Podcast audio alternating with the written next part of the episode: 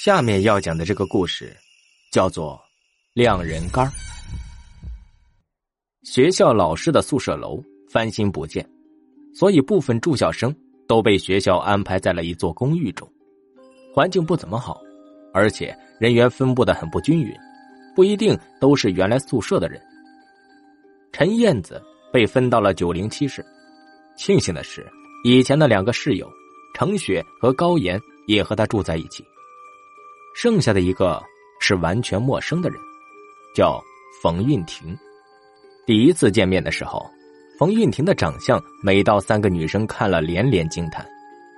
冯韵婷的性格很好，只是有一个怪癖，她常在阳台上立一个十字形的衣架，大小呢和正常人差不多。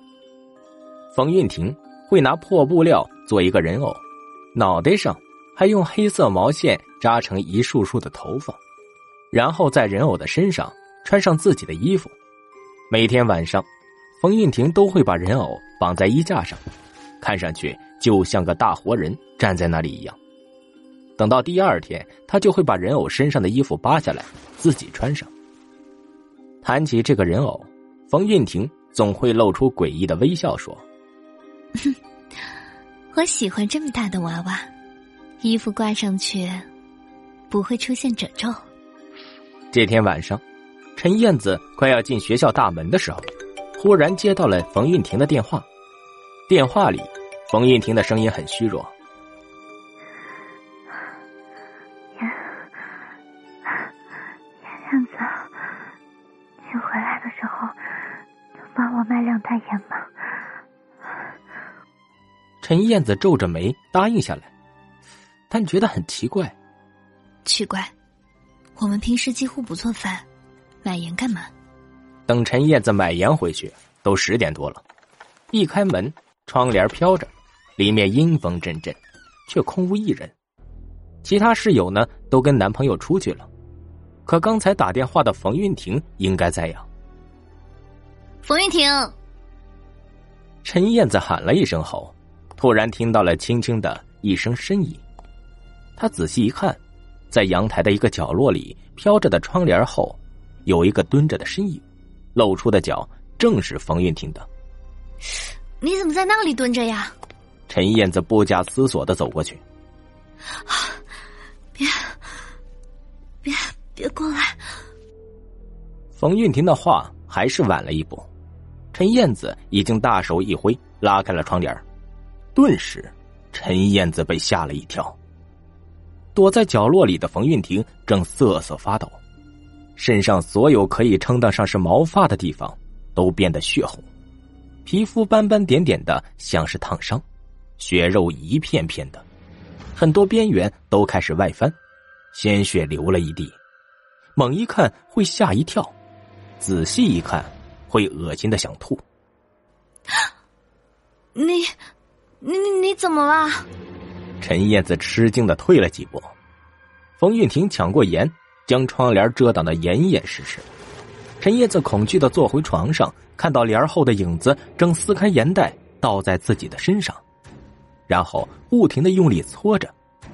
陈燕子往旁边的杆子上看去，发现那个人偶不知道什么时候不见了。过了差不多半个小时，冯运婷从阳台回来，身体已经恢复了。他冷冰冰的对陈燕子说：“希望你不要把刚才的事说出去。”陈燕子不敢正视他的眼睛，只是点了点头。第二天一早，陈燕子醒来，发现冯玉婷并不在公寓，而程雪正坐在床上皱着眉，显得很着急。哎，我跟你说，高原失踪了。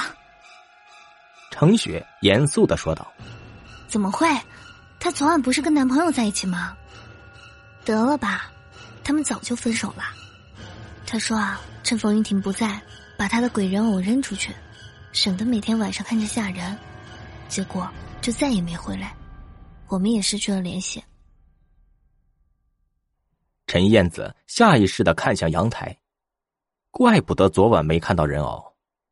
他给高原打去电话，电话直接提示关机。这时。房门开了，冯运婷面无表情的走进来，手里抱着一个和之前差不多的人偶。他扫了他们两眼，然后走到阳台，把人偶绑在了杆子上。